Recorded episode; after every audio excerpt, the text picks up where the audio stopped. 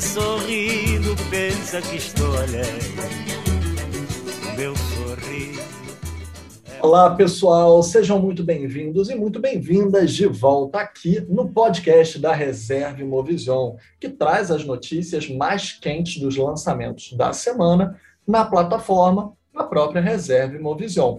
Vários filmes exclusivos, temas muito diversos para a gente debater e os melhores convidados e convidadas, como hoje. Preparem-se, porque literalmente vamos ter aqui não só as obras, como sua criadora. Então vamos falar um pouquinho hoje sobre a filmografia de Lúcia Murat, uma das maiores cineastas brasileiras que faz uma obra extremamente engajada e representativa, criando uma estética que dialoga bastante com a própria história do país, seja com a sua, porque ela, como pessoa e indivíduo, também é atravessada pela história do país, com todas as questões que ela vai trazer aqui para nós, mas também com a história da sociedade, das micropolíticas, das várias questões identitárias com as quais ela se atualiza e traz para o seu cinema muitas linguagens vibrantes. Então, para a gente saber um pouquinho mais como é que a gente vai passear por diversas épocas estéticas da filmografia muito plural da Lúcia, vamos saber primeiro quais são os filmes que estão chegando na plataforma Imovision para ter um bom panorama dessa cineasta, que é uma de nossas maiores brasileiras. Então, por gentileza, com a palavra, minha querida co-host, Mariane Morizal. Quais são os filmes, Mari?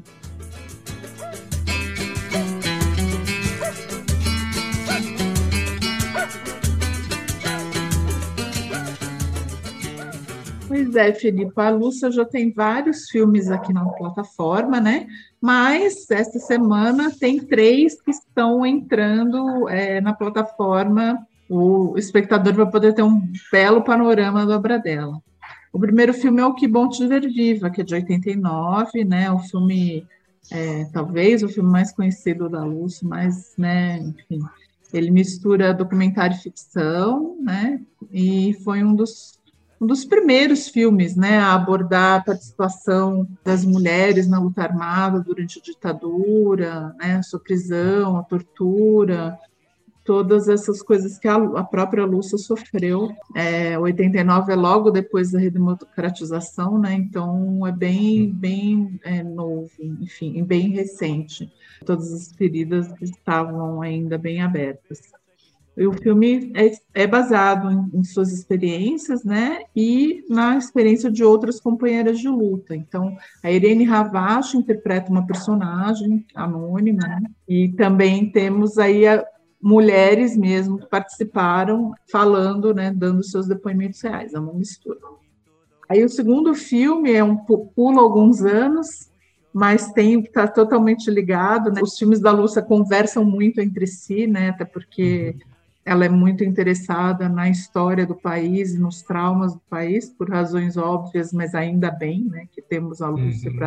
para falar disso. Então, o filme é o Quase Dois Irmãos, de 2005, e ele fala da relação entre dois homens durante três fases da vida. Né? Na infância, eles foram amigos. E aí, depois, na juventude, eles são interpretados pelo Caco Ciocler e o Flávio Baurac, eles se reencontram é, no presídio de Ilha Grande. Ele é um preso político branco, né? E o Flávio é um criminoso, né? Ele é comete um crime comum e ele é negro, né? Então, e aí nos dias de hoje eles são interpretados pelo Werner Schumann e o Antônio Pompeu. É, o Werner é um senador, né? E o Pompeu é um poderoso chefe do tráfico de drogas. E aí, por fim, também mais um salto. Em 2017, ela fez o Praça Paris, que fala da relação entre a Camila, que é uma psicanalista portuguesa que vem ao Brasil para fazer uma pesquisa né, sobre é, violência, e a Glória, que é uma paciente com uma história familiar bem complicada. Só queria dar um momento que a Glória é interpretada pela grande Grace Passou, que é maravilhosa, então acho que só queria citar isso. Então são esses os filmes, mas a gente vai falar da obra completa dela, né, Filipe? Até porque temos a honra de ter a própria Lúcia Murá aqui para conversar com a gente sobre os filmes, né? Verdade. Então vamos lá, vamos à conversa. Compreendi o erro em toda a humanidade. Uns choram por prazer e outros com saudade. Jurei a minha jura, jamais eu quebrarei todo pranto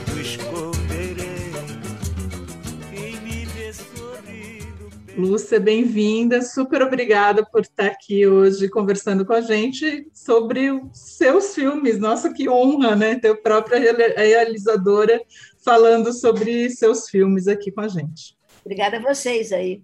Muito bom ter todos os filmes aí no canal, né? Com certeza. Verdade. É um luxo e tanto, né, para quem poder, poder assistir todos os, quase todos os seus filmes, né? É, mas a Imovisão é a minha grande parceira, né? Então tem que estar junto mesmo.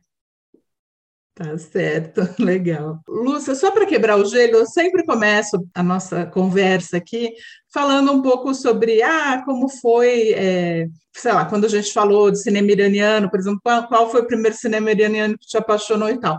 Aqui, nesse caso, eu vou te perguntar se você tem um filme que te despertou, assim, ou que é, para o cinema, sabe? Que te, te fez é, apaixonar pelo cinema? Se tem algum específico? Ah, sei lá, eu sou geração Paysandu, né? Quer dizer, educada lá no, no Velho Vague, Cinema Novo.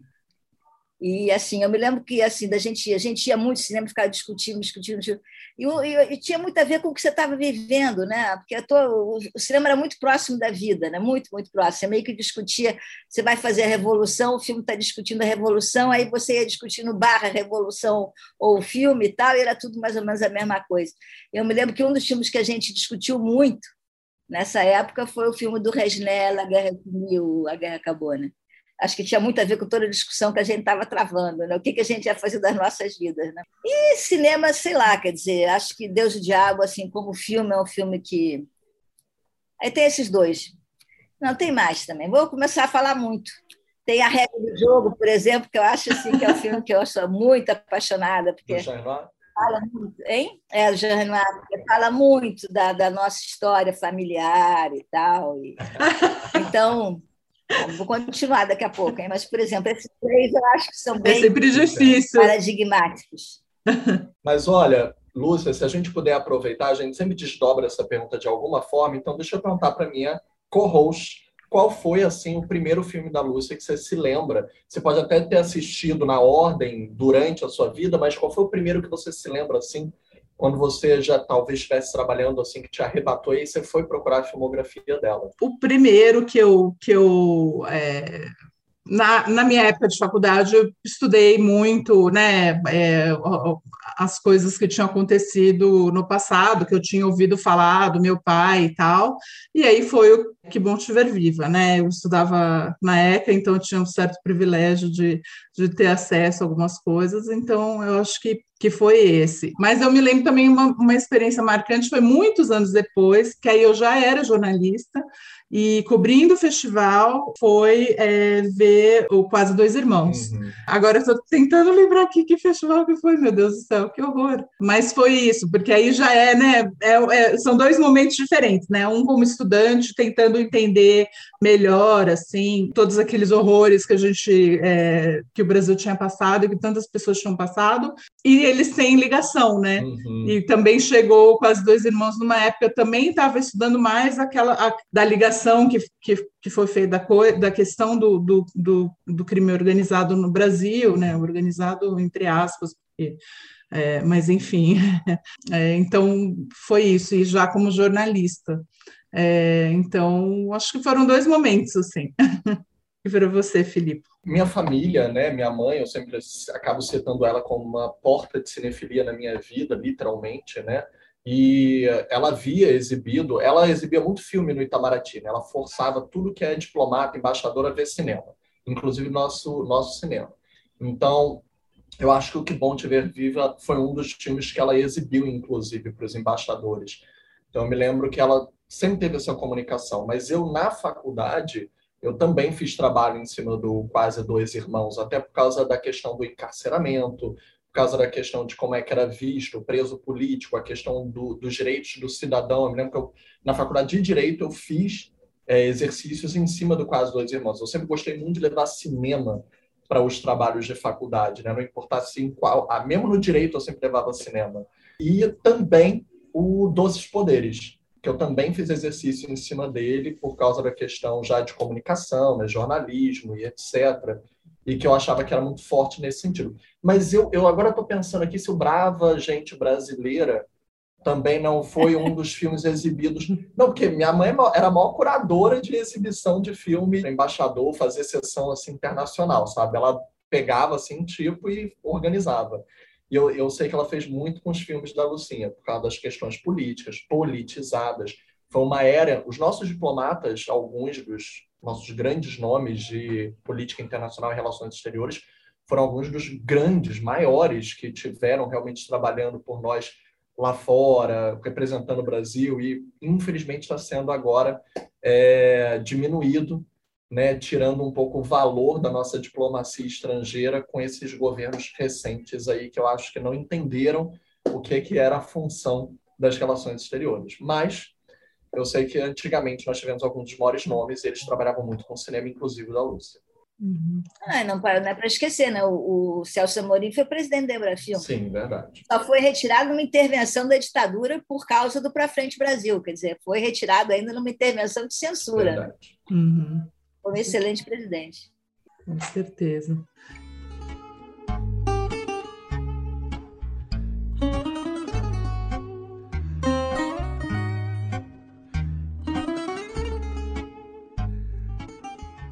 Plataforma tem vários dos seus filmes, né? Mas é, é, esta semana, em, em específico, estão estreando três deles, inclusive Que Bom Te Viver Viva, que é o seu primeiro longa, né? Então, de repente, a gente podia já começar, né, como o meu primeiro filme e tal, é, primeiro é, é, de, de, como também assim você viu o cinema decidiu fazer filmes né? Eu sei que você já falou isso um milhão de vezes mas vamos trazer aqui é, para o nosso nosso ouvinte também. E aí enfim retomar uma experiência tão pessoal né? E tão dolorida também.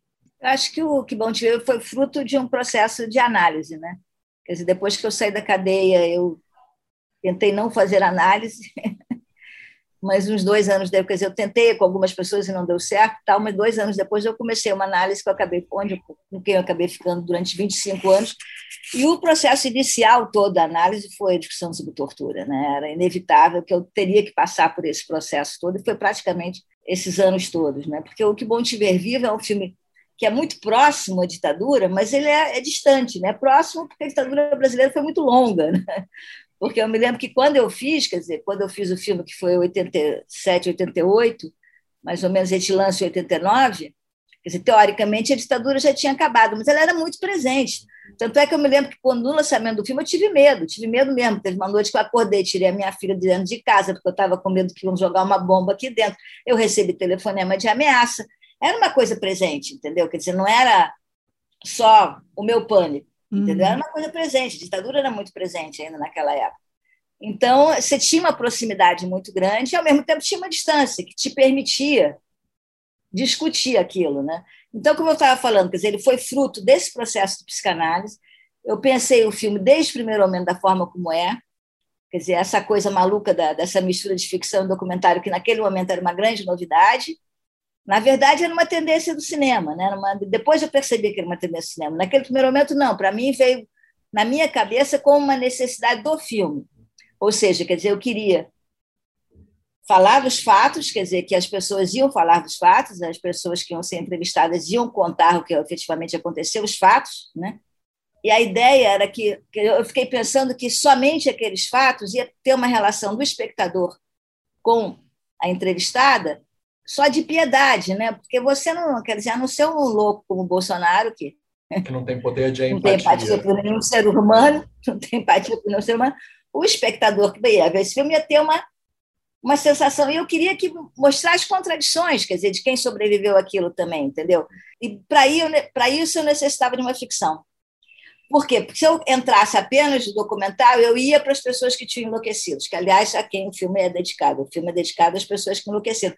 Só que as pessoas que enlouqueceram, você vê as pessoas inteiramente enlouquecidas e, e é o mesmo tipo de sentimento. Então, eu queria trabalhar com a coisa do meio do inconsciente, do subconsciente, no outro patamar, né?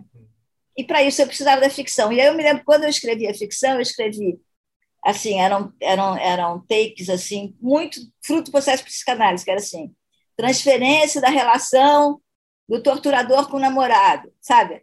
Eu peguei vários tópicos assim que eu tinha trabalhado, aquelas alturas eram o quê? Seis anos de análise já, e desenvolvi situações. Algumas eram minhas, outras eram de amigas minhas, nem todas eram minhas. As pessoas falam, ah, é totalmente. Não, não é totalmente autobiográfico nesse sentido. É autobiográfico no sentido que aquele, aquela situação enquanto enquanto tema, enquanto sujeito, eu tinha vivido. De alguma maneira, eu tinha trabalhado aquilo na análise, entendeu? Mas a forma como eu apresento no filme foram formas que foram surgindo. Algumas eu tinha vivido, algumas eu me lembrava de, de amigas minhas que tinham vivido. Né? Então, ele veio na minha cabeça desde o início com uma necessidade de misturar essa ficção documentário pela maneira como eu queria tratar o tema, entendeu? Então, pela maneira como eu queria tratar o tema, é como se você tivesse abordagens diferentes que te permitissem ir mais fundo. Quer dizer, os fatos contados por, por, por, por elas, pelas entrevistadas, são extremamente fortes uhum. e a ficção te permite mostrar o quanto que aquela tipo de destruição leva a você ter relações muito confusas com, com, com o mundo que te cerca. Então, a forma veio muito do conteúdo mesmo. Eu queria acrescentar né, que, e desdobrar essa questão, que a gente até já havia conversado um pouco sobre isso anteriormente, em outras ocasiões, mas é muito marcante, evidentemente, né, a sua bagagem, a sua, a sua vivência de vida e o que havia acontecido contigo, né, ser uma presa política, ter participado ativamente da história desse país, principalmente a favor do povo, da sociedade, da democracia, e eu cito aqui né, uma ocasião que o Spinoza, filósofo Spinoza, ele foi falar filosoficamente sobre a religião e ele e criticamente não contra a religião, mas destrinchando com saber como um saber filosófico e não dogmático. E ele é esfaqueado, né, na saída da, da fala dele. E isso ele próprio diz posteriormente na vida dele, disse na vida dele, que fez com que ele abraçasse a filosofia de vez, porque ele disse que se incomodou tanto as pessoas, a ponto de que aquela reflexão foi tão importante para alguém esfaquear ele, ele sobrevive aquilo, ele pensou realmente. E ele pensava que, será que eu devo ser religioso? Será que eu devo fazer minhas mesmas reflexões através de uma tese, linguagem dogmática? E aí ele diz, não, tem que ser filosofia. E eu acho muito interessante que fazendo um paralelo, né, você passa por todo aquele momento terrível, pela tortura da ditadura, uma tortura ilegal, criminosa, não sancionada por nenhuma lei. O AI-5 era crime, igualmente criminoso. E você pensa, né, a forma que eu tenho que exprimir isso é cinema. E aí eu queria realçar essas duas questões, não sou nem eu quem cito aqui, é Ilana Feldman, o grande saudoso meu ex-mestre José Carlos Avelar, e César Melhorim, professor da UF, que você de fato tem um paradigma no cinema brasileiro, porque além de você ter uma pedra fundamental da docu-ficção, você também foi ensaística. Então você tem uma docu-ficção ensaística, o que era algo paradigmático para aquela época. Então assim, eu pergunto para você o quanto esse trauma, né, essa facada no Espinosa, essa questão da luta durante a ditadura militar, e não negando a identidade, né, sua identidade como mulher, que também é uma voz dissonante, é uma voz de resistência perante um poder que era mu muito patriarcal, a ditadura era toda feita em cima de um coronelismo, patriarcado, não que até hoje não tenhamos isso, mas ali era a epítome disso armado, né? E como foi escolher a câmera como defesa, né, como instrumento de linguagem para gerar esse paradigma. E o, em que momento você percebeu que esse paradigma estava acontecendo, né? Acho que foi basicamente do processo do Pequeno Exército Louco, que foi meu primeiro filme, né? Que, na verdade, eu fiz esse Pequeno Exército Louco muito menos procurando cinema e muito mais procurando minha geração. Eu estava trabalhando, tinha acabado de da cadeia, estava meio sem saber o que fazer, trabalhando em jornal, com outro nome, era tudo muito complicado. E aí tinha contato, o pessoal fazia cinema, eu ajudava em alguns curtos, ajudava amigos, a gente estava meio numa patota, era tudo muito próximo, né? Até a Globo Repórter era feito com, com, com película, né? Então era tudo muito próximo. Quando teve a história do, do, do, da invasão do Congresso da Nicarágua pelos sandinistas, eu fiquei fascinado com aquela história e fiz uma proposta maluca para o Paulo, que era fotógrafo de cinema. Falei, ó, vamos lá fazer um filme. Então, então foi uma coisa inteiramente né, aventureira, mais uma vez. E, mas foi uma coisa assim que eu acho que eu estava ali buscando alguma resposta para a minha geração, que naquele momento, isso foi o quê? 78, né? Era uma sensação muito de derrota, muito de derrota que você tinha em toda a América Latina. Então, aquilo foi um momento, foi o que, que está acontecendo lá? Deixa eu ir ver, deixa eu procurar né, essa geração tão perdida e tal. E nesse processo que foi muito longo, porque tem a ver também com a história da Embrafilme, tá? que foi muito longo, porque começou em 78 só vai terminar em 84, eu descobri o cinema. Entendeu? Quer dizer, descobri esse fantástico meio de expressão que é tão completo. Né? Eu acho que, basicamente, o que me, sempre me interessou muito é essa possibilidade que o cinema te dá de abrir questões, entendeu?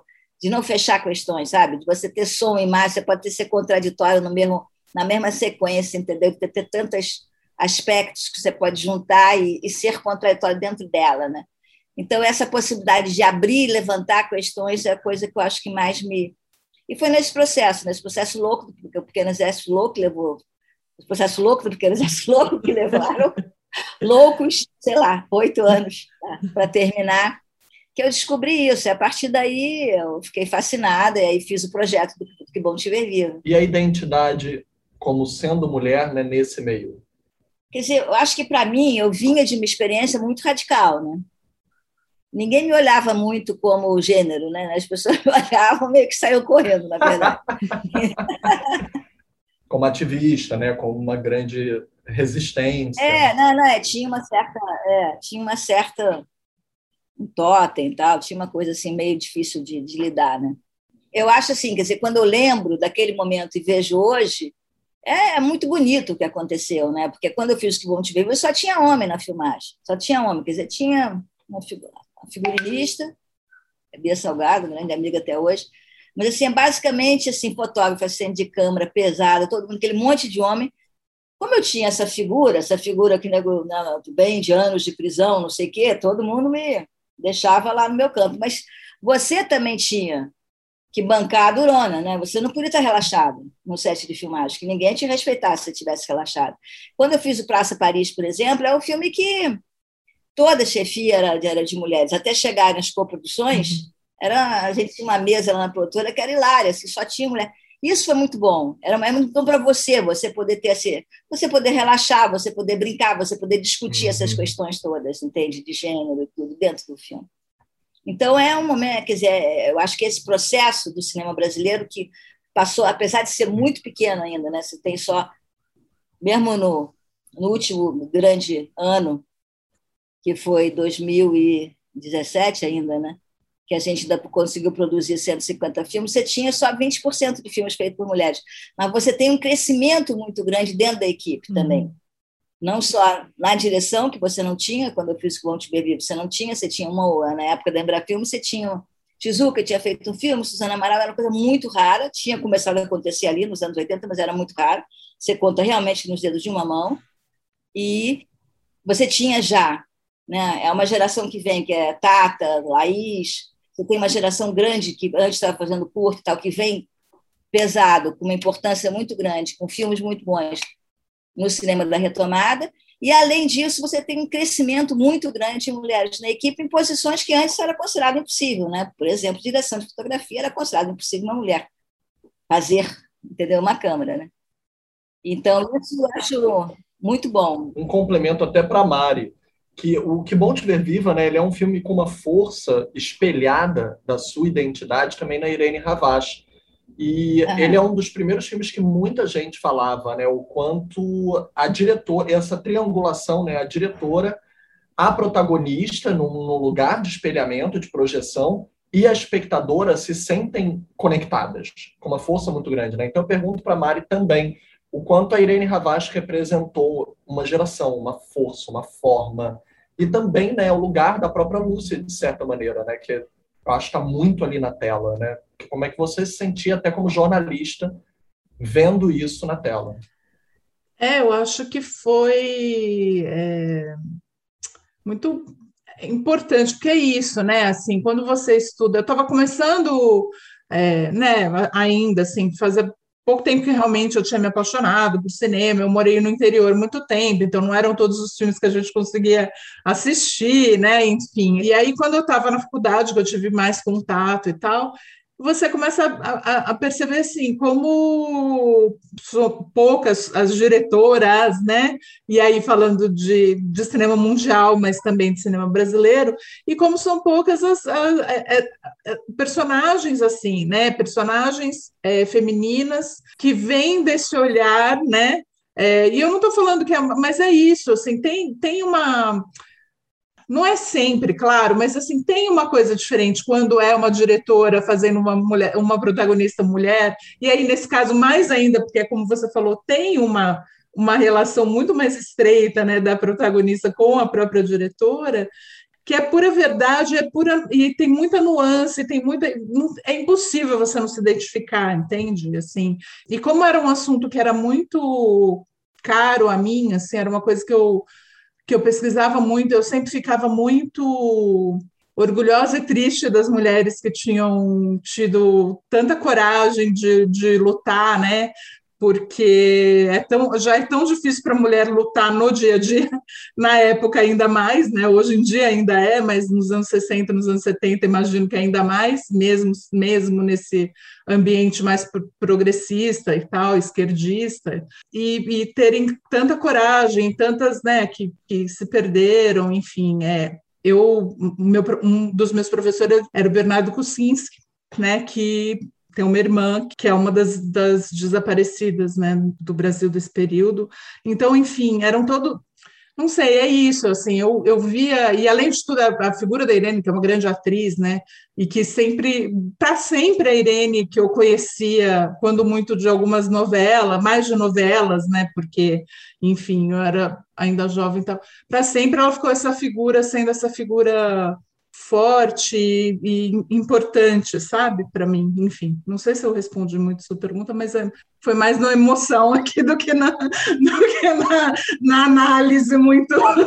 Não, eu acho bonito que você foi o objeto. Bonito, eu acho que ele ia gostar muito. Exato, foi o objeto perfeito. Eu queria fazer uma observação Fale, sobre a tua pergunta, posso? Claro. É o seguinte porque vocês são mais jovens, né? Então vocês já conheceram, acho que Bom Te Ver Viva, junto com a minha história, né? Uhum. Mas quando eu lancei o filme, Que Bom Te Ver Viva, diferente do Longa Viagem, é um filme que eu não estou colocada ali, não tenho eu ali, né? E não existia internet, não existia nada, então muita gente não sabia da minha história. Eu me lembro de um, um diretor cineasta que é amigo meu e tal, que me conhecia, tudo bem, mas não sabia, você não ficava falando, né? Uhum. Até porque ninguém ficava falando nada, porque não se falava nada, por causa de censura, medo, banana. Então, que anos depois veio me dizer: oh, acabei de saber que você esteve presa, eu não tinha ideia. Eu falei, cara, mas você não viu que bom te ver? Ele falou, mas eu achei que era pesquisa. Eu não penso isso. Eu acho engraçadíssimo. Né? Meu Deus. Mas, em suma, eu acho que essa coisa de hoje, de você. Hoje, esse mundo, né? Me dói muito assim você assistir um filme na, na televisão e tá com o Google do lado, que você para e fica procurando, né? então eu acho que essa possibilidade de você estar tá no cinema ou você se dispor no streaming, né, que é o nosso caso aqui, desliga, desliga o celular e vê o filme, tenta emergir né, naquele filme. Né? Acho muito importante. Mas, suma, eu acho que é isso. Quer dizer, eu acho que vocês já viveram nessa conexão, né? Interessante. E o filme, naquele primeiro momento, esse espelhamento meu nesse aspecto para o público não existia, uhum. entende? Mas como foi para Irene na época, desde a escolha e esse diálogo com ela? Ah, não, ela, ela é uma excelente atriz mesmo. Quando eu vi, porque a gente ensaiou e tal, ensaiou aqui em casa. Me lembro, a gente ensaiava lá na sala. E aí, quando a, a gente, eu comecei, eu, eu tenho uma, um tique nervoso que ficar enrolando o cabelo. Né? Quando eu pus a câmera, a primeira cena, eu vi a Irene estava assim. Eu falei, filha, Quer dizer, durante os ensaios ela ficou mais me examinando do que qualquer outra coisa, entendeu? Como bons atores em geral fazem, né? Ficam ali só né, observando tudo. Ah, é, não, não, pegou e reproduziu ela. usou muito, ela usou muito. Nos ensaios usava muito meu jeito de ser e tal. E outro dia mesmo alguém, um jovem, um jovem mesmo, virou-se para mim e falou assim: Como você é parecida com a Irene? Eu falei: Mas eu não sou parecida com a Irene. Ela reproduziu, ela fez muito, reproduziu muito o jeito de ser, né? Perguntar, né? Vocês ela, são parentes? É. Mas, Lúcia, para você foi quando as pessoas começaram a descobrir né, que, que você tinha essa história. Era eu, que eu tinha essa história. Porque, assim, uma coisa você, como você falou, né, o filme é resultado de, de já alguns anos de, de terapia, que, que obviamente acho que todo mundo precisa, mas é, né, aqui tinha uma, uma questão, óbvio, que era necess, mais do que necessário, mas, mas eu digo, uma coisa é você se expressar pela arte, né, por meio da arte. Outra coisa é você ter que é. falar sobre isso, né? Então, assim, porque aí eu imagino que quando as pessoas começaram a... É isso, estamos aqui falando, até peço desculpas se não foi, mas assim, como que foi para você ter que lidar com o falar, né, sobre, sobre a sua experiência também? É diferente, né? Quer dizer, quando você está numa entrevista que você conta, você está muito contida. Eu senti a, a, grande diferença quando eu fui dar o depoimento na Comissão da Verdade, porque realmente foi um momento que me deixou muito mal. Eu me lembro porque eu, fui, eu ia dar depoimento junto com a Dulce Pandolf e tal, e alguns dias antes ela me ligou e falou: Ah, Lúcia, tal, estou escrevendo, o que, que você está pensando e tal. Aí eu falei: Não, estava pensando em chegar lá e falar. Aí eu me dei conta, falei assim, uma maluquice, eu não vou conseguir, eu vou chegar lá e falar 10 palavrões, 40, e vou ficar inteiramente. Aí eu peguei e falei, não, eu tenho que escrever, eu tenho que escrever, porque eu não vou conseguir. E aí foi muito duro, né? Porque eu escrevi, chamei amigos que estiveram presos comigo para ver, o que, que tá, lembra isso, lembra daquilo, isso está legal, isso não está e tal. E foi uma experiência, assim, eu saí muito abalada, e as pessoas que ouviram também sentem diferente, né? Acho que é outra história mesmo, entendeu? Como você falou, quer dizer, uma coisa é a arte no que ela tem de, de potencial, de, de, de, de abrir a cabeça, de pensar, de refletir, de sentir, principalmente de sentir, né? Outra coisa é uma informação dada, né? Que é o que a gente não teve no Brasil também, né? Outra coisa, assim, por exemplo, no meu último filme, no Ana Sem Título, que mais me impressionou nos países em que eu fui, quer dizer, Argentina e Chile particularmente, é, são os, os museus e os centros de memórias que esse país tem, que a gente não tem aqui, entendeu? Então, que você teve a Comissão da Verdade, você teve esse depoimento, esse meu depoimento está no YouTube, por exemplo, mas é muito pouco, é muito pouco. Você não tem centros de memória, você não tem museus, tem um museu em São Paulo pequeno, entendeu? Você não tem, quer dizer, para fazer com que as novas gerações saibam efetivamente o horror que foi, porque isso eu me lembro que eu encontrei uma pessoa que me conhecia também logo depois que eu dei o depoimento da Comissão da Verdade, ela falou: que horror, que horror. Eu falei: poxa, mas sempre foi, é um horror, foi um horror. Está tá dito sempre que foi um horror, porque agora, só porque você me conhece. Entendeu? Então também teve, eu acho, eu senti muito essa diferença nesse momento. Aí, sim. Isso se reflete dire diretamente nas coisas que a gente tem ouvido, né? Ultimamente, de na ditadura era melhor, né? E que vem de. Sim, isso reflete na tragédia que a gente está vivendo, né? Porque eu acho que não estaríamos vivendo essa tragédia se as pessoas tivessem tido informação e noção do horror que foi horror. Quer dizer, eu acho que tem que usar essa expressão e mostrar essa expressão. Com certeza. Queria aproveitar. Oh, perdão, não, não, eu só ia comentar que é o caso daquele programa. Teve um programa de TV chileno, né, que um, que um, um dos convidados começou a a exaltar, né, ou a, a falar da, da, bem da, da, do Pinochet, da, ele foi expulso no ar. tipo, é, pode ir embora. É, é, Isso não, é, eu acho muito improvável. Bom, tanto é improvável que teve gente que falou isso, falou coisas do sentido do plenário, estão aí na presidência da República, né? Mas tudo bem. É, é. é isso, é. pessoas que fizeram apologia torturadora, e é aquilo. Isso é, eu acho que é uma das um dos maiores condições sine qua non da história, dos direitos universais dos direitos humanos. Então, assim, é é, é isso que a gente está vivendo, é esse, esse tipo de atrocidade. Eu queria justamente aproveitar esse espelhamento, infeliz espelhamento, mas dentro do cinema, para perguntar quando Lúcia percebeu, até porque existe um salto aqui, né, do Que Bom Te Ver Viva, até tem ali no meio Brava Gente, etc., mas até chegar no Quase Dois Irmãos em 2004, é, depois em 2011, Uma Longa Viagem, quando você percebeu que você estava de fato transformando uma catarse de vida que é cercada de instituições sociais, né? A tortura ela veio de forças policiais, paramilitares, veio sancionada por um Estado, um Estado que não era democrático, era ditatorial. Então, existem várias instituições sociais, mas numa linguagem de cinema. Você passa a verter dentro do cinema isso como linguagem. Nós temos a linguagem da questão carcerária, mas mais uma vez como um espelhamento em quase dois irmãos, de uma maneira bastante complexa, que nós temos inúmeras linhas temporais operando simultaneamente.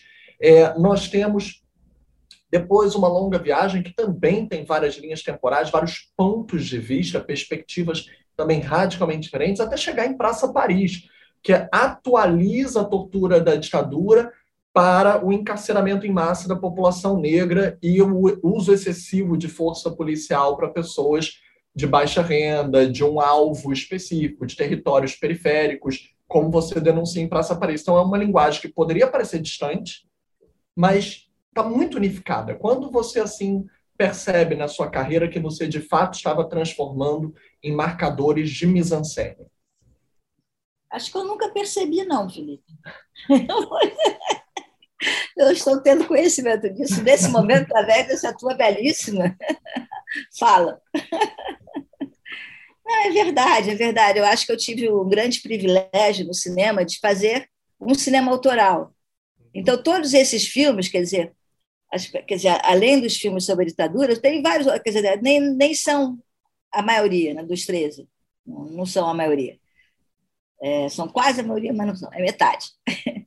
Então, eu acho que todos esses filmes foram feitos por necessidades internas minhas, entende? Quer dizer, quando eu.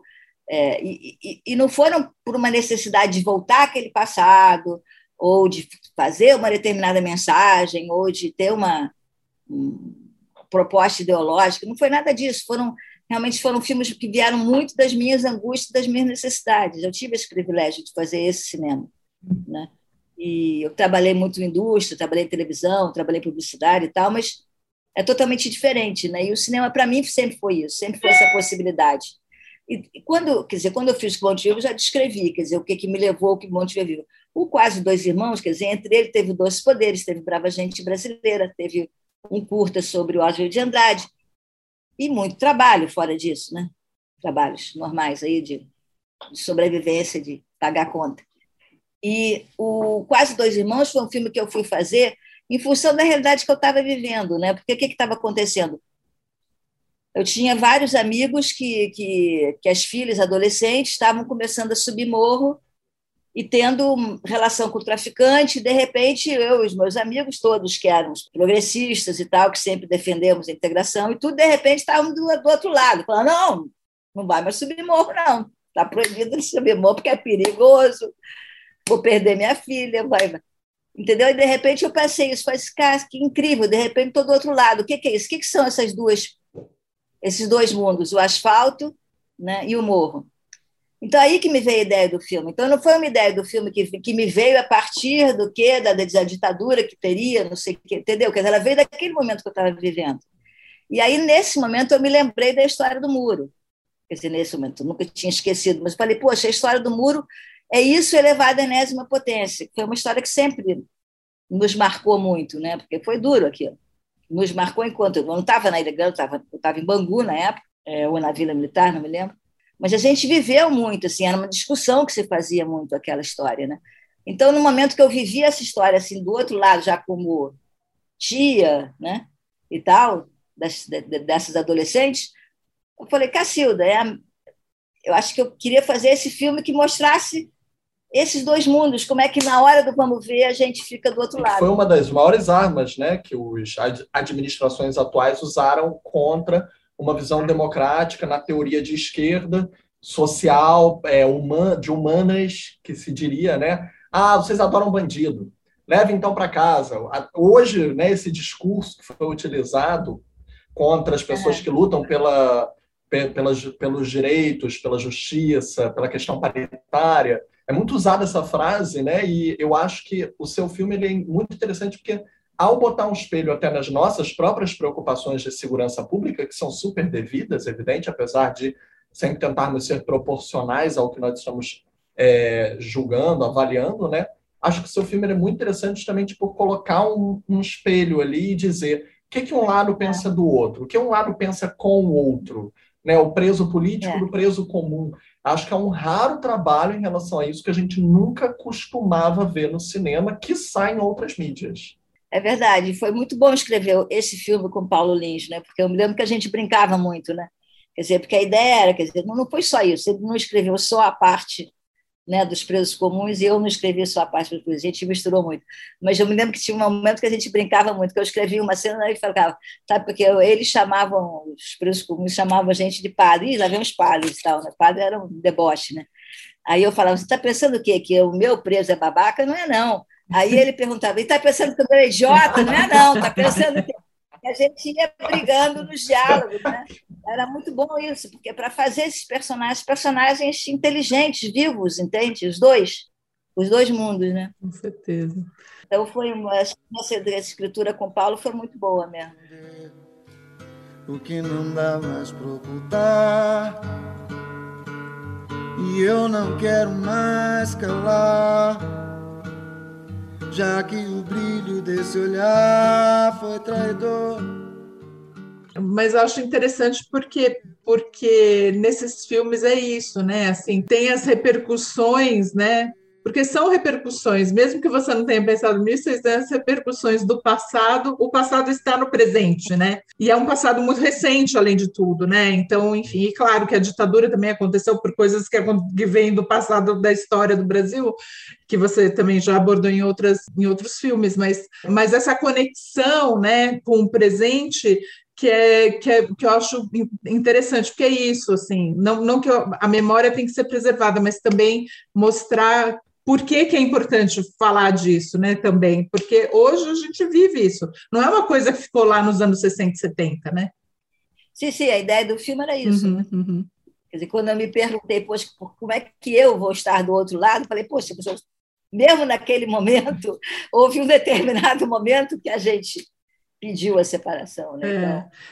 Então, contradições é que era interessante. É, e que, que, é, que acho que é uma discussão ainda até nos campos progressistas, hoje menos, né? Mas existe ainda uma fricção da, dos progressistas, ou no, no movimento feminista, ou no, no, nas causas, mas que, no, que às vezes não que são acusadas de não ouvir o, né, o, o, os outros lados, né, as outras, a, a, população negra, as mulheres negras, ou, né, ou as pessoas de, de, de, outras classes sociais, né, que é uma discussão também presente e, e importante, né, de se ter, de, de se refletir, né. Muito bom se falar isso, que eu acho que isso, isso, assim, por exemplo, é um grande, também falando em avanço, é um grande avanço dos últimos anos. Né? É a presença do movimento feminista jovem e do movimento hum. negro. Né? Eu acho que, por exemplo, nesse último filme, No Ana Sem Título, eu senti muito a presença deles, né? Uhum. É, interferindo no filme, chegando no filme, né? me obrigando, me obrigando a mudar o filme, entendeu? Uhum, uhum. Então, acho que isso aí é um, isso que você falou é fundamental, fundamental mesmo. Hoje a gente se permitir se abrir para esses movimentos que são tão importantes. Uhum, com certeza de certa maneira, seu cinema passa, inclusive, a ser bastante decolonialista. Eu até citei o Brava Gente aqui, né, que você já aborda de maneira direta a questão da colonização, mas mais do que isso, é, eu vejo que você passa a ter um cinema em que a linguagem fala muito dos coletivos de formas interseccionais, então você passa a abordar questões de, para além das questões de gênero que você sempre abordou no seu cinema, você passa a trazer questões étnico-raciais, questões de classe, questões territoriais, aonde a pessoa mora, como ela é tratada. A gente vê você tratar com uma lente de aumento e falando cada vez mais das vicissitudes mais próximas ao corpo, ao ser humano, ao social, esse corpo social. Então, por exemplo, Quase Dois Irmãos, que traz alguns dos grandes artistas que a gente tem, né? E ali eles estão num espelhamento, num jogo muito interessante do Flávio Baurac, que é um grande ator, como domina a cena quando está ali, né? junto com Caco Ciocler, e aquele jogo que eles têm de tensão, que ao mesmo tempo que eles se compreendem, eles têm divergências no passado até chegar no futuro, e a gente vê as repercussões disso no, no tempo, né, dilatadas no tempo. E você não deixa eles sozinhos, eles sempre estão em diálogos, né? Tem um diálogo com o Fernando Alves Pinto, tem um diálogo ali com o Babu Santana, nosso querido Babu, hoje em dia volta-se a falar muito do Babu graças à participação dele no BBB e até muito da linguagem que ele trouxe decolonialista para para a TV, né, aberta para as grandes massas, é. mas estava lá até o filme já abordando várias dessas questões, inclusive com o próprio. Até chegar, por exemplo, em um Praça Paris, em que você escalona de novo a visão do, entre aspas, do quase dois irmãos, de uma maneira agora inter, é, com interseccionalidade de gênero, porque a gente vê e o Brava Gente Brasileira também, porque a gente está vendo a questão do colonialismo com a portuguesa, que vem para o Brasil, é professora, é acadêmica, então ela estuda um conhecimento, um saber teórico, e aquela mulher negra, assessorista da UERJ, uma faculdade em crise, fora do, do filme, inclusive, né, na real, na realidade, com a incrível atriz Grace passou interpretando um conhecimento de vida, né, uma experiência, e ambas subestimando uma outra. Então, como é que você vê né, esse avanço na sua linguagem para, como a Mari falou, colocar essas questões sociais e acompanhar as demandas dos novos tempos? Porque você é uma cineasta muito conectada. Então, como é estar conectada e sempre estar com esse fresh air? Mesmo que você busque a tortura lá da ditadura, é um filme extremamente novo, extremamente jovial. Jovial, eu digo no melhor dos sentidos, né? Ele dialoga com todas as gerações com todas as linguagens recentes, revelação na atualidade. Né? Então, como você faz isso para sempre se manter atualizado? Que bom, a gente aos 72 anos é um prazer ouvir isso. Antes de tudo, muito obrigada. É, eu acho que tem dois aspectos aí. Eu acho que a questão do, da colonização sempre teve muito presente, né? Para mim, como história, como interesse. Eu acho que para a gente vem disso aí vem de, de, de repente de eu ter, ter, ter, tido contato com a história real da, da invasão do Forte Coimbra, isso me deixar fascinada, e eu querer fazer esse filme me deixou fascinada porque era uma, justamente uma inversão do papel a que o indígena brasileiro tinha sido colocado pela historiografia oficial. Então, sempre me interessou como história, né? algo contra a história oficial que a gente recebia. Né? Por outro lado, quer dizer, a, vivência do cinema me fez viajar muito, né? Então me fez viajar muito e aí essa sensação, obviamente, se aprofunda, né? De uma outra maneira, que dá inclusive um documentário Olhar Estrangeiro, que é um documentário que eu faço um pouco irritada com esse mundo inteiro, tá? já irritada de ser chamada ah, brasileira, ah, vai dançar samba, ah, brasileira, ah, como é que é essa mulher, tal, tal. Então esse acúmulo de clichês, quer dizer, com que eu vivenciava no, nos chamados países cultos contra, quer dizer, nem, ou, outros nem tão cultos como os Estados Unidos, mas isso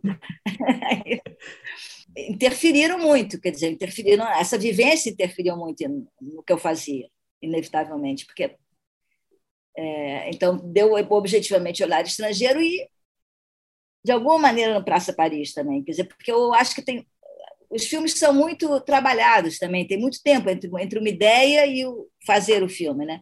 E nesse processo você vai sendo absorvendo questões. Então, por exemplo, Praça Paris, eu me lembro de uma situação, eu já tinha pensado no roteiro uns 10 anos eu, antes de eu ter feito tal filme, e eu, uma vez eu estava numa exposição do, do, do, no Banco do Brasil, nem me lembro de quem era, e tinha um quadro que era uma crítica à Praça Paris, e aí que eu percebi, porque você precisa de alguém, você precisa da arte para te falar alguma coisa, para te abrir a cabeça de alguma maneira. Aí que eu percebi, pô, Praça Paris era quase em frente ao apartamento da minha avó, entendeu? Quer dizer, eu nunca tinha percebido que a Praça Paris era uma praça feita nos moldes que não tinham nada a ver com o clima tropical que a gente vivia. Eu precisei estar nessa exposição, ver esse quadro crítico em relação a isso, para pensar isso. A partir daí eu falei, não, o filme tem que se chamar Praça Paris, porque isso é a síntese do próprio filme, entende? Mesmo que não explique isso durante o filme, não, não expliquei muito durante o filme, não, falei, tudo bem, mas ele é a síntese desse sentimento né, de, de, de da opressão da colonização. E, por outro lado, quer dizer, eu acho que a questão é, de gênero, como você disse, sempre teve presente, pelo fato de eu ser mulher e ter vivenciado isso, né? e a questão é, é racial, ela é muito presente hoje. Ela está ela tá obrigando a gente, né, a branquitude, chamada branquitude, a se, entendeu? A parar, né? Parar, se mancar um pouco, né? Quer dizer, a gente realmente admitir o racismo estrutural que existe no Brasil e saber que você faz parte disso.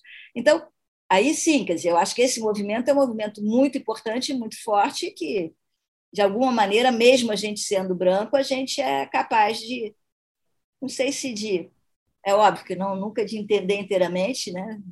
Não tem lugar de fala para isso, mas de, de se abrir, né? De se abrir para chamar um personagem e deixar esse personagem trabalhar, né? Acho que a Grace é um, uma atriz incrível, fantástica, e ela deu muito para esse personagem. Entendeu? Quer dizer, além do que a gente escreveu no roteiro, quer dizer, ela deu. Uma vez eu me lembro que a Folha de São Paulo me pediu um, um, um texto do. Quando a gente estava lançando Praça Paris, me pediu um texto, uma sequência do filme para colocar lá na, na ilustrada. E aí eu fui ver a sequência escrita, era exatamente o que estava sendo. As palavras não mudaram muito. Mas a interpretação é tão fantástica que muda tudo, entendeu? O sorriso, a ironia, o olhar, muda tudo. E isso foi a Grace que deu, entendeu? Eu acho que foi, a gente ensaiou muito, a gente ensaiou mês, mas ela deu o personagem. Aí é ela, é ela, a vivência dela, entendeu? A experiência dela no movimento negro, tudo isso deu ao personagem uma força e uma complexidade que eu não seria incapaz de, de dar. Eu cheguei a falar isso anteriormente, né? Eu adoro Praça Paris, gente. Eu acho um dos melhores filmes dessa década recente. E, inclusive, você consegue lidar com uma dialética das contradições. Foi uma palavra que você usou no início aqui da nossa gravação. Contradições como potência do cinema. E eu amo isso, porque você consegue convidar um Rafael Monte como um consultor ali dentro do roteiro, que é um dos nossos maiores autores de romances. Não, ele é co-roteirista, perdão. É perdão. É, as sacadas de tensão, de tensão todas foi eu, eu justamente chamei por causa um disso. romancista policial. Eu queria fazer um trilho. Falei, não, eu quero, eu quero, eu quero, eu quero alguém que me dê situações de tensão que eu não sei fazer. Entendeu? Do policial, do terror, do thriller. A Grace, que é uma é. das maiores dramaturgas, né? Essa experiência dela com a palavra vem muito do teatro, né? Essa experiência que ela tem muito forte com o teatro, que ela escreve os textos, hum. também dirige peças, né? Dela e Joe Trem, como a ótima é, o Matei Meu Pai da, com a Débora Lan interpretando, que é texto da Grace. Então, assim, ela tem também uma vivência, e aí a gente vê que essas contradições de vontades diferentes ali, né, do Rafael Montes de trazer estrutura em relação a um, um tipo de estilo de gênero, né, o thriller, o policial, aí a Grace trazendo um decolonialismo, trazendo uma identidade, trazendo uma questão que é, é social maior, mas também vem do, da dramaturgia que ela traz, você ali calibrando aquela cena que você coloca a Grace na cadeira da delegacia, tendo levado né, uma tortura policial dentro da própria delegacia, aquilo ali é muito sua filmografia, mas ao mesmo tempo extremamente novo. Não é a mesma cena, é uma nova cena. Então, acho que essas dialéticas que você consegue equilibrar nos seus trabalhos, que os seus trabalhos são muito você, mas é você sendo uma maestra, lidando com vários instrumentos, várias pessoas que você agrega. Você faz questão de agregar as diferenças. Você não agrega um grupo de eus, sabe? Não, não tem várias Lúcias trabalhando com a Lúcia. Tem pessoas muito diferentes que você consegue, como uma maestra, equilibrar. Eu acho esse, esse equilíbrio de tensionamentos algo muito único que você consegue fazer e que traz essa novidade sempre. É, mas acho que é o barato que eu descobri no cinema é isso, né? Quer dizer, como você falou, como eu falei antes, mas é falando aquele clichê que cinema é um, é um ato coletivo, é coletivo mesmo. Quer dizer, o barato é isso, que as pessoas podem dar. Quer dizer, agora, inclusive, esses meses que eu fiquei ensaiando, estava ensaiando um novo filme e tal, é tão bom essa fase, entendeu? Como é que o ator pode te dar para o personagem algo que você não tinha pensado, entendeu? E, essa troca toda, e o ator está te dando, se você não permitir isso, entendeu? Quer dizer, e você vê como é que muda. Se você, de repente, porque acontece também, cinema é muito estruturação. De repente tem que mudar de ator, você vai, o personagem vai mudar. E se você não aceita que o personagem muda, você não está entendendo nada, entendeu? É verdade, você tem que deixar aquele ator chegar, entendeu? Então, é, acho que isso é um grande barato do cinema, é essa colaboração né, de todo mundo. Né? Você se permitir. Então, mas eu acho bonito, Lúcia, porque. A área técnica Claro, mas eu acho bonito que é isso que você estava falando antes. Você falou várias vezes aqui, né? De como o filme mudou, por, né, por, do que. Até nessas questões, como você falou, né? De a questão racial, como você, né? A questão de, enfim, de várias coisas. Mas, claro, todo mundo que está na equipe pode contribuir mas o diretor tem que estar aberto para isso, né? E aí, assim, durante muito tempo teve essa visão, né, do diretor genial, que, e olha, não estou discutindo a genialidade de ninguém, não é essa questão, entendeu? Mas essa questão, assim, do diretor genial que parece, que em geral são homens brancos, desculpe falar, mas é verdade, em geral são homens brancos, que são geniais e que parece que fazem tudo sozinhos, né? Que tudo hum. saiu da cabeça deles, que todas as ideias foram deles, e que às vezes são mesmo, porque eles são até quase ditatoriais, entendeu? No, no, né? A gente vai ler depois as histórias e vai ler as biografias, e são praticamente ditatoriais, né? Então, é assim, é assim, eu mando e tal. Pode sair uma grande obra, pode, claro, o cara realmente pode ser genial, né? Mas sei lá, quantos, quantos diretores que a gente considera, sei lá, que ficaram com essa coisa, né, da, da genialidade do, do, do, do cineasta e tal, e que não são abertos para, é, como você falou, é uma arte coletiva, mas que fica só no papel, né, arte coletiva, porque, na verdade, eles não estão ouvindo ninguém, estão ouvindo só a si mesmos. E, às vezes, eles nem são tão geniais, também tem essa, né? É um problema. Aí o resultado é um problema, né, Mari? Mas tem geniais, né? Tem geniais. Acho que o Glauber é genial. Esse que é, é diferente, entendeu? Eu não me considero genial, isso é numa boa entendeu? Só pessoa inteligente, legal e tal, preocupada, mas é isso, é isso só. Eu acho que o Glauco, por é genial, tudo bem, entendeu? O que não significa que eu não, entendeu? Que não era machista, né? entendeu? Outra história, era outro mundo, entendeu? Ali. Mas, assim, hoje em dia, eu acho que essas questões estão tão presentes também, entendeu? Que quem não, não, não se permite abrir para elas não está está sendo atropelado pelo tempo também, entendeu? Uhum, uhum. Acho que também essas questões estão mais presentes, né? É Jesus! É, liberta coração, liberta coração. A vida na cadeia, amigo, não é mole, não.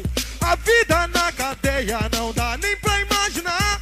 Acredite, meu amigo, só vendo para falar. Na mão do Vide a recente novela é, nos tempos do imperador, que está sendo bastante criticada. Acabei de ler sobre isso, que loucura, é. Mas que, que diálogo absurdo, né? eu vi, eu vi hoje de manhã, estava lendo. Eu, eu faz muitos anos que eu não vejo novela, não por nenhum preconceito, mas eu nem, nem eu, eu fiquei sete anos fora do Brasil, né? Agora estou aqui quase dois pós da pandemia, mas enfim, parei de acompanhar a novela faz um tempo, né? E tal. E aí, outro dia eu estava pesquisando, porque eu escrevi um texto sobre a série do Barry Jenkins, né, que é sobre, enfim, é sobre racismo em geral, mas começa com, com um período da, da, escravização de pessoas e tal. E aí eu comecei a pensar nas obras que tinham sido feitas no Brasil, né, sobre, sobre esse período. E claro, temos alguns filmes e tal, e eu pensei nas novelas, né? Eu falava, gente, sim, a moça, né? A moça é, só é muito problemática e tal. E aí eu, eu li uma, uma nota, eu não nem sabia que, ia, que é tipo uma continuação essa novela, né? Mas eu li uma nota falando de que era assim, um, um, né, nessa novela, eu não assisti a novela ainda, mas nessa novela, uma, uma pessoa escravizada, uma mulher escravizada, ia ter um romance com o, o senhor, o senhor da, né, o, o dono da fazenda. Eu acho assim, gente, desculpa, não é que é proibido fazer as coisas, mas assim, 2021, falar de romance, como assim romance entre uma mulher escravizada e o, senhor, e o dono da fazenda?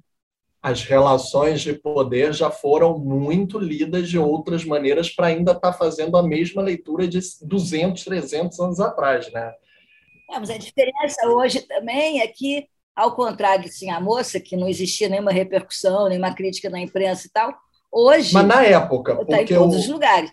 Ali hoje no próprio Globo, acho que saiu é. na própria imprensa, uma crítica. O Joelzito, o Joelzito Araújo fez aquele excelente documentário A Negação do é, Brasil, também tese dele, que ele aborda a questão da sim a é. moça. Mas na época mesmo, é verdade, era muito difícil ter publicidade para se falar sobre isso, né? Porque, por exemplo, quando disseram, ah, não tem nenhuma atriz negra para interpretar aqui a altura e tipo, Ruth de Souza já tinha sido indicada a melhor atriz em Veneza poucos anos antes. É, é, é, é tipo muito absurdo isso, né? Tinha Léa teatro... Garcia. Léa Garcia, sim. Maravilhosa, né? Enfim. Eu coloquei logo, eu coloquei logo Veneza como um mínimo denominador comum, porque foi o argumento usado pelo Abdias de Nascimento na época do Teatro Experimental do Negro, né? Ele falou: como assim alguém que foi indicada pelo prêmio legitimador de vocês e vocês estão dizendo que não existe, né? Era aquela epítome do absurdo, né?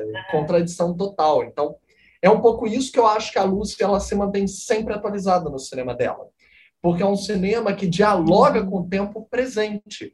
O novíssimo filme, também lançado pela Imovision, e em breve na plataforma Reserva Imovision, aguardem ouvintes, que é o Ana Ponto Sem Título, eu acho que a Lúcia, eu até tive a oportunidade de conversar com ela na live que a Imovision organizou com a Academia Internacional de Cinema, que é esse fator é extremamente é, é, amplo, que ela ampliou ainda mais além fronteira brasileira, porque ela comunicou a questão da nossa ditadura, da nossa revisão histórica com a América Latina, que é uma coisa que a gente vê muito pouco. Se a gente está falando aqui de interseccionalidade interna ao país, imagine que fora dele com, esses, com nossos irmãos, com nossa ur, rede ursal.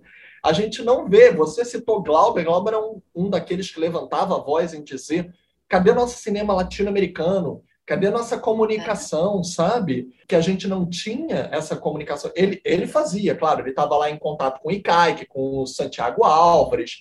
É, então, assim, ele estava com Cuba, com nossos grandes cineastas chilenos, argentinos, mas ele e a gente não tinha necessariamente isso, não teve continuidade, principalmente depois que a Embra Filme também morreu, né? Mas isso ainda foi um. Não, não, não, mas eu acho que foi a ditadura. Também, né? claro. Quer dizer, porque você tinha o Festival de Havana, você teve aquele momento, aquele momento que teve o cinema latino-americano muito forte, é chamado, né? O movimento. O próprio Festival de Havana se chama, chama Festival del Nuevo Cine Latino-Americano. Era um determinado momento, né? Que depois, com as ditaduras, se extingue. Isso né? gera uma ótima pergunta. Você acha que quando se extinguiram as ditaduras, se extinguiu, na teoria, aquele, é aquele sentimento solidário. Você acha que se a gente agora está vivendo de novo um tipo de comunicação é por causa da ascensão dos governos conservadores e influência de governos estrangeiros na América Latina de novo? Acho o contrário. Assim. O, o, é. seu novo filme, o Ana, Ponto Sem Título, outros filmes que vocês, como produtora, você, sua filha, também estão produzindo internacionalmente, em coprodução também com a Argentina, com o Paraguai, como foi o Las Heredeiras, que a é. Júlia coproduziu.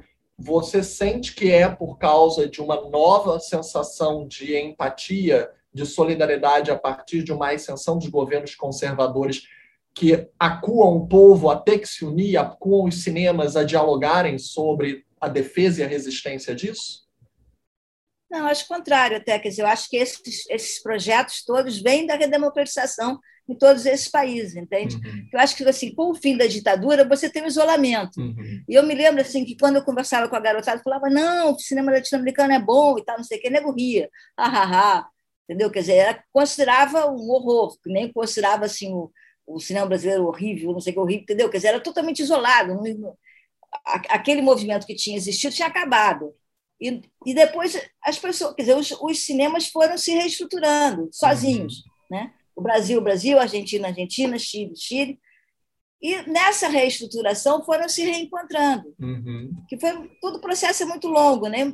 Então eu acho que esse, esse, esses exemplos que você citou foram exemplos basicamente que vieram desse processo em que esses cinemas começaram a crescer uhum. e começaram a se reencontrar e teve políticas públicas de apoio, como a criação da Ibermédia, né? a criação de dentro da própria Ancine na época que existia Ancine de de, de, de projetos de, de, de, coprodução, de fortalecimento de projetos de coprodução e tudo. Então, eu acho que quer dizer, começou a ter um novo reencontro, entende? Dentro de cinemas individualmente bem mais fortalecidos, que a Argentina estava fortalecida, a gente estava fortalecido e o Chile estava fortalecido, entende? Então, acho que, no momento, quer dizer, com o Brasil também está um pouco à parte, né?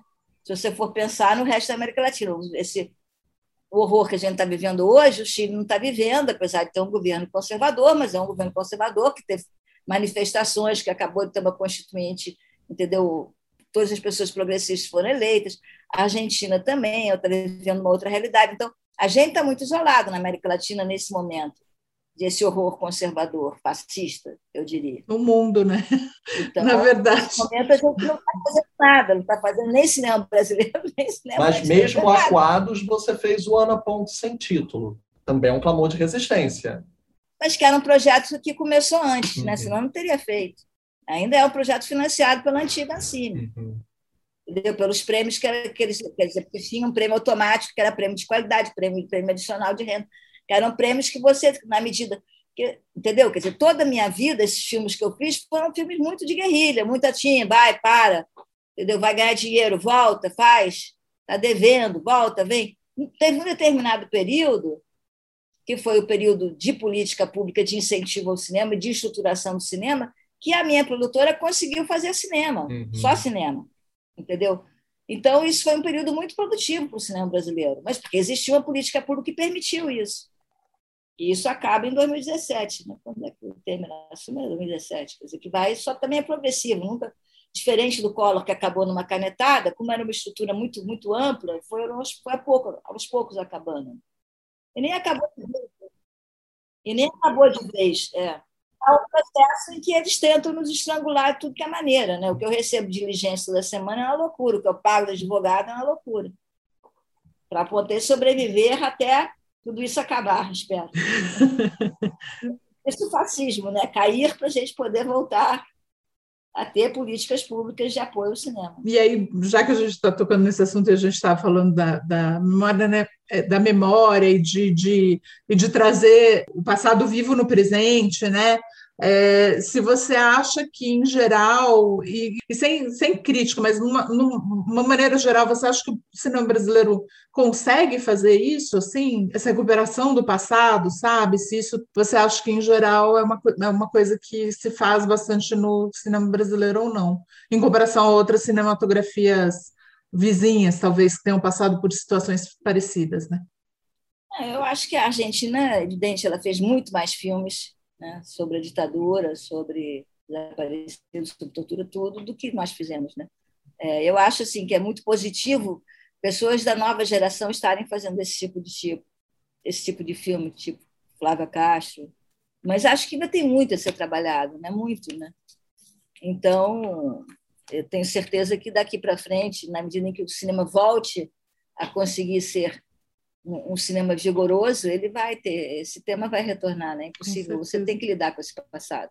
Eu vou aproveitar e desdobrar a pergunta da Mari rapidamente, que uma questão que a gente começou falando, né, do, da qualidade de ensaio dos seus filmes, porque mesmo na sua ficção você traz bastante o ensaio como prática dos seus documentários, e uma coisa interessante do ensaio, uma característica bem hoje mais recorrente, mas você ajudou inclusive a ser uma característica bastante forte, é o uso de material de arquivo dialogando com a performance, né? dialogando com, ou seja, essa, esse, essa mistura, né? o arquivo como documento, como documentário, mas dialogando com alguém performando a realidade, recitando algo da ficcionalizado, como por exemplo Caio Blá em uma longa viagem. Eu acho muito bonito isso, né? Tem os depoimentos reais, tem a sua própria voz no filme, tem a história dos, dos irmãos, mas existe um ator ali interpretando também, performando, assim como outrora Irene Ravache. Então, vou desdobrar a pergunta da Mari em relação a se o Brasil está usando essa memória ou não, e diante da, do incêndio, né, do descaso criminoso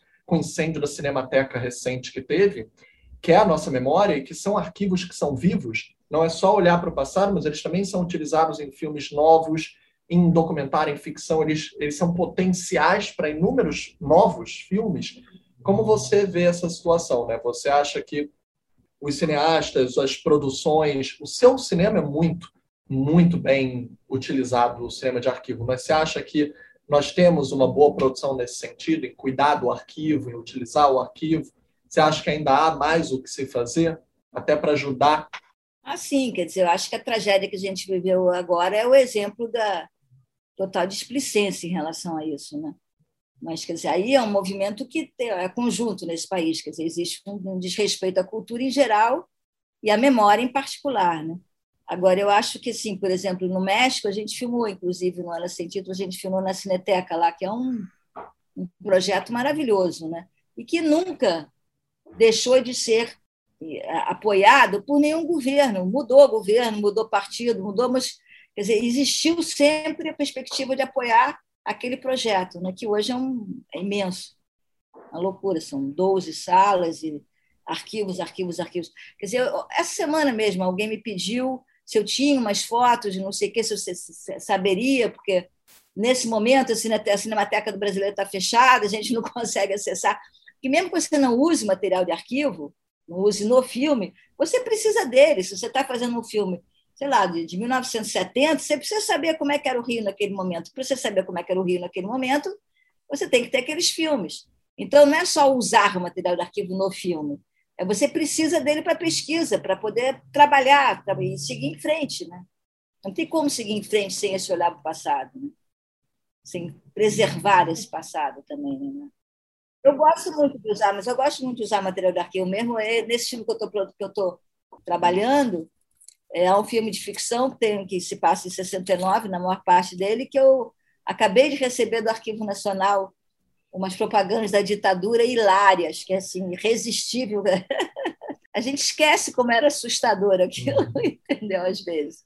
Daqui a cinco, seis anos a gente vai esquecer o que foi esse período que a gente está vivendo também. A gente vai dizer, não é inacreditável, não é verdade. Por isso que a gente precisa lembrar, né? Para lembrar do horror, né? Também, porque porque a gente se apega ao que é melhor, né? Porque senão, para sobreviver, né? Daqui a cinco, seis anos, Mari, nós vamos ser arquivo. Ridículo, às vezes é tão ridículo que você esquece, entendeu? Você acha que não é possível alguém fazer isso. É. Bom, agora fiquei curiosa. Você pode falar alguma coisinha, dar uma palhinha sobre, sobre o filme que você está trabalhando, Lúcia?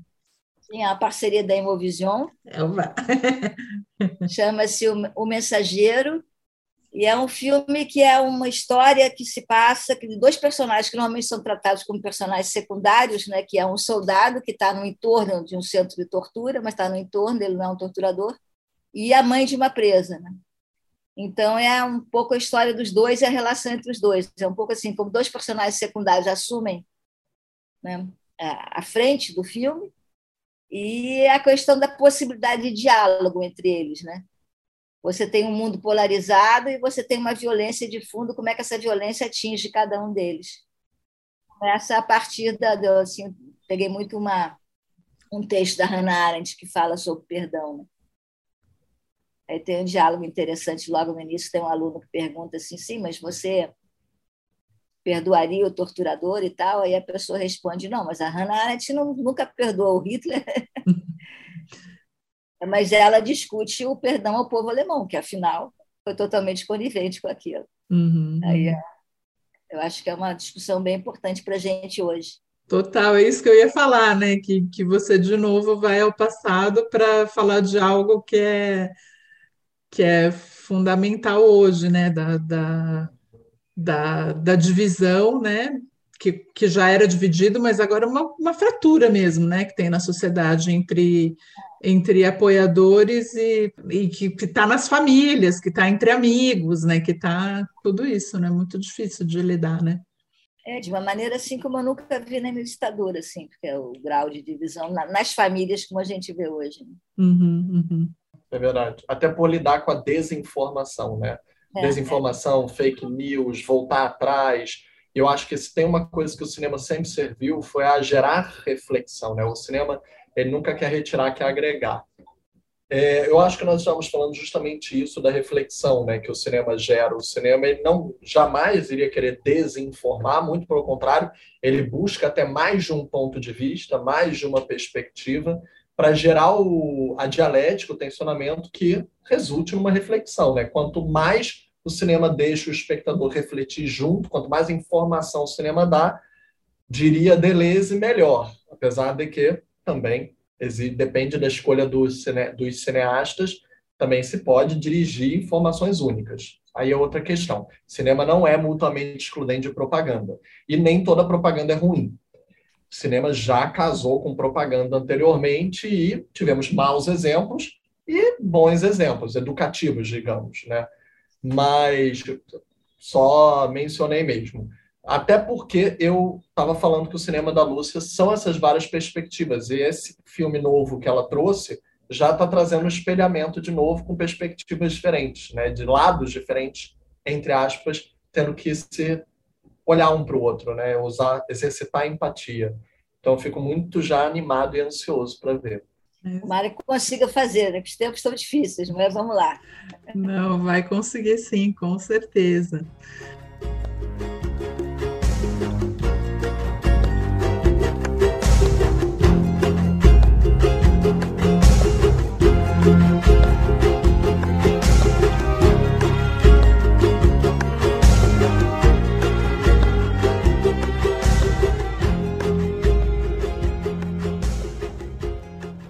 Acho que é isso, né? Na verdade, é, falamos dos lançamentos, nós também falamos dos outros filmes, né? É, a gente agradece muito sua presença, foi uma honra mesmo poder falar com você sobre, sobre sua, sua obra toda, né? Então, obrigada, Lúcia.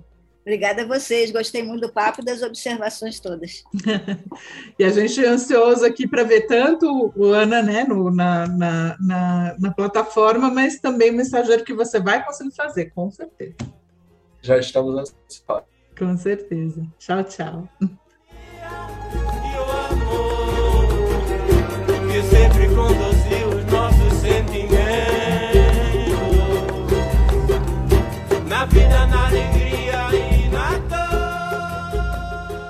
Então, é isso, né? Muito obrigada pela audiência. Por favor, sigam a gente lá no Spotify, nas outras é, plataformas de podcast.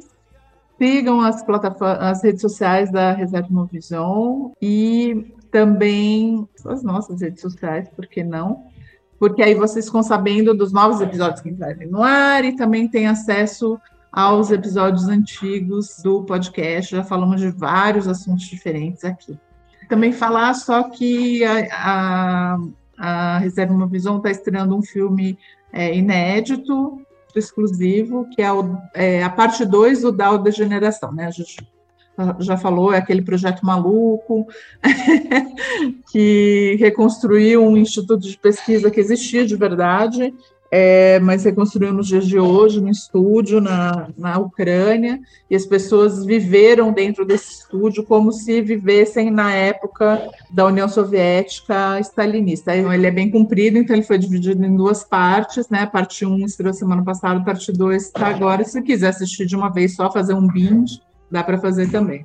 Então é isso. Aliás, vale dizer o fato de que muitas amizades cinéfilas e até vários amigos críticos, profissionais e críticas, estavam tão desesperados, sedentos, porque não tiveram, tipo, ok, eu e Mari tivemos o privilégio de ver no Festival de Berlim, mas para quem não estava lá, o último festival presencial antes da pandemia e só agora as coisas estão reabrindo, são filmes muito raros, ainda mais difíceis de serem exibidos no cinema, apesar de que recentemente a Imovision teve exibições exclusivas no Reserva Imovision. Mas tirando isso, o filme online vai te facilitar a ver uma coisa que é gigante, que é longa, mas que é tão exclusiva que várias das minhas amizades disseram que assinaram a plataforma, não tinham a plataforma antes, e assinaram a plataforma para ter acesso a esses filmes. Para ah, você ah, ver. Legal. O quanto elas atraíram, esses filmes atraíram interesse para a plataforma inteira. Só para o nosso ouvinte casual entender a importância desses filmes. Com certeza. E tem algum recado? Tem, tem, do querido Ricardo Vieira, que é um grande cinéfilo, mostreiro, e que ele passou dois, um recado duplo, né? No nosso episódio de animação, a filha dele, a Elisa, que desde que ela viu O Menino e o Mundo, que a gente cita no episódio, ela se apaixonou por animações e desde então ela ama, ela foi direto para os creme de la creme, foi para Ghibli, mesmo criança já foi para as animações mais complexas. E ela amou, e ele também, o episódio, e ele deu um recado a mais, né? Como nosso querido presidente fã-clube de David Bowie, ele amou o fato da gente ter cruzado a análise das referências do filme o Moon Man, procurem o Moon Man na plataforma com David Bowie, e temos inserido as músicas na trilha sonora do episódio. Então corram lá para ver que a gente gravou com Lorena Montenegro. Bacana. Então é isso, gente. Até a próxima. Na vida, na alegria Renato.